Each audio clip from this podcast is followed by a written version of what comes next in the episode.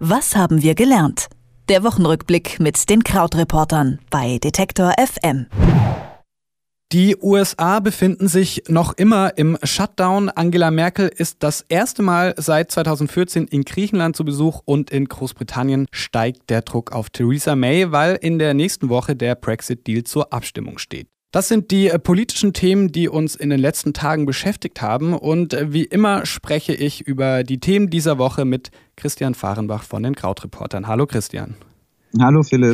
Ab Samstag ist es offiziell der längste Shutdown der US-Geschichte. Bei dem äh, aktuellen Streit geht es um den Jahreshaushalt, dem äh, die Demokraten nicht zustimmen wollen weil Donald Trump damit die Mauer zu Mexiko finanzieren will. Dabei ist es nicht nur ein einfacher Streit zwischen Demokraten und Republikanern. Ähm, warum wird denn da noch gestritten und wer ist denn an dem Streit noch beteiligt? Es ist tatsächlich eine etwas kompliziertere Gemengelage, denn ähm, der dritte wichtige Player ist tatsächlich Donald Trump. Und ähm, es gibt zum Beispiel die Idee zu sagen, okay, ähm, wir streiten uns zwar über das Thema äh, Sicherheit der Grenzen und eben da vor allen Dingen eben diese Finanzierung für diesen Teil der Mauer zu Mexiko. Aber wie wäre es denn, wenn wir alles andere beschließen und das Budget äh, durchwinken und dann uns einfach zu einem späteren Zeitpunkt in Ruhe äh, Gedanken machen, wie wir Grenzsicherung betreiben. Also ähm, diesen, diesen Vorschlag gab es, den gab es auch schon vor Weihnachten.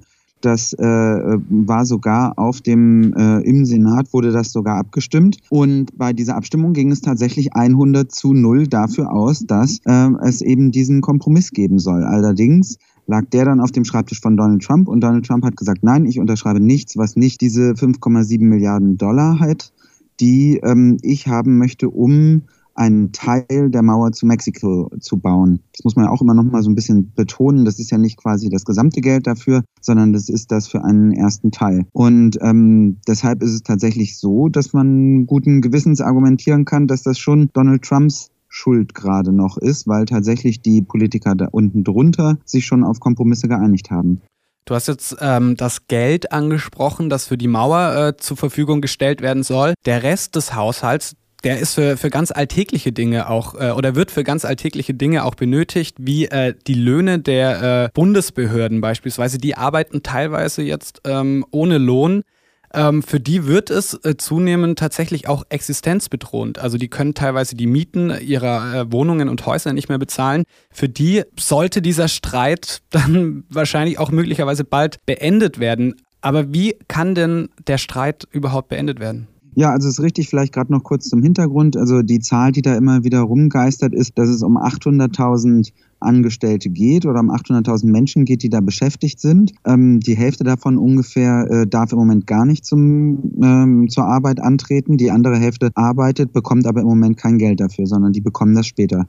Und ja, das ist dann hier so, dass du alle zwei Wochen diesen Gehaltscheck bekommst und jetzt eben tatsächlich heute, also Freitag, 11. Januar, wäre ein Gehaltscheck äh, angekündigt gewesen und den bekommen jetzt ganz, ganz viele nicht. Und dann äh, zurück zu deiner Frage, wie dieser, ähm, wie dieser Streit vermutlich beendet werden könnte.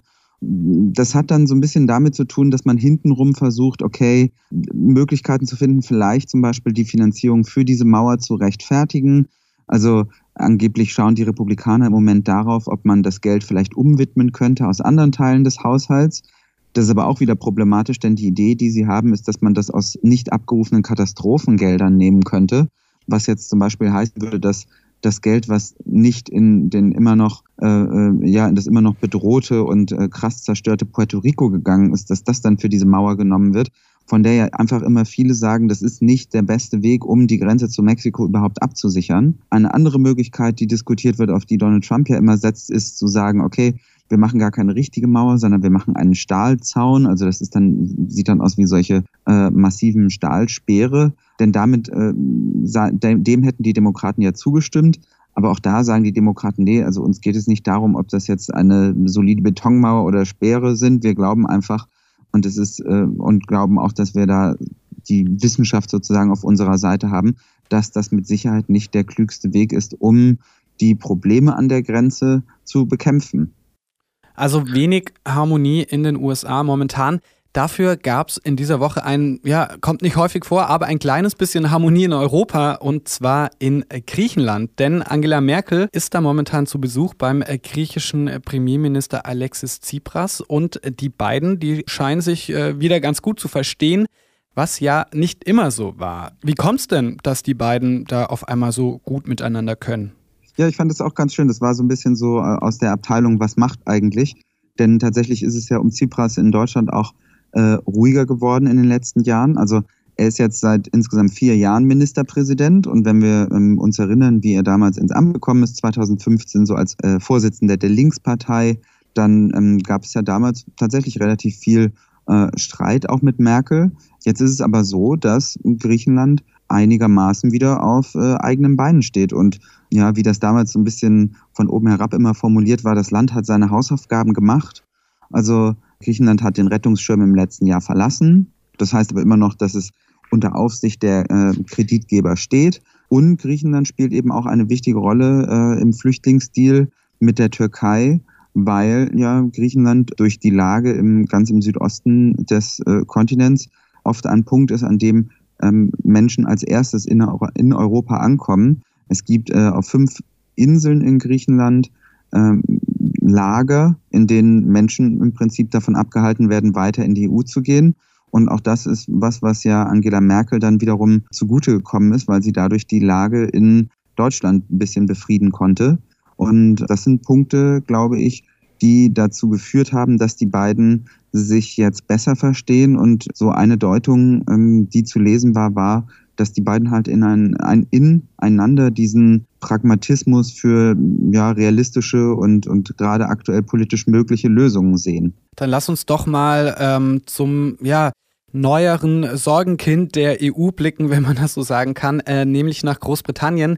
Denn in äh, Sachen Brexit da steigt die Spannung äh, mal wieder für Theresa May, denn am Dienstag wird das äh, britische Parlament über den äh, sogenannten Brexit-Deal mit der EU abstimmen. Es sieht aber momentan nicht so aus, als würde die Premierministerin bis dahin eine Mehrheit organisieren können. Ähm, diese Woche hat sie eine weitere Abstimmung verloren, was den Druck natürlich zusätzlich erhöht.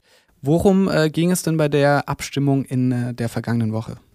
Genau, also du hast es ja schon gesagt, die Lage ist im Moment so, dass die Reihen hinter Theresa May nicht so ganz geschlossen sind. Also einmal in ihrer eigenen Tory-Partei, also bei den Konservativen, da ist es so, dass es ein paar Hardcore-Brexit-Gegner gibt, die vermutlich nicht äh, sich für diesen Deal entscheiden möchten, weil er ihnen nicht weit genug geht, also die EU und Großbritannien nach dem EU-Austritt nicht äh, deutlich genug voneinander trennt.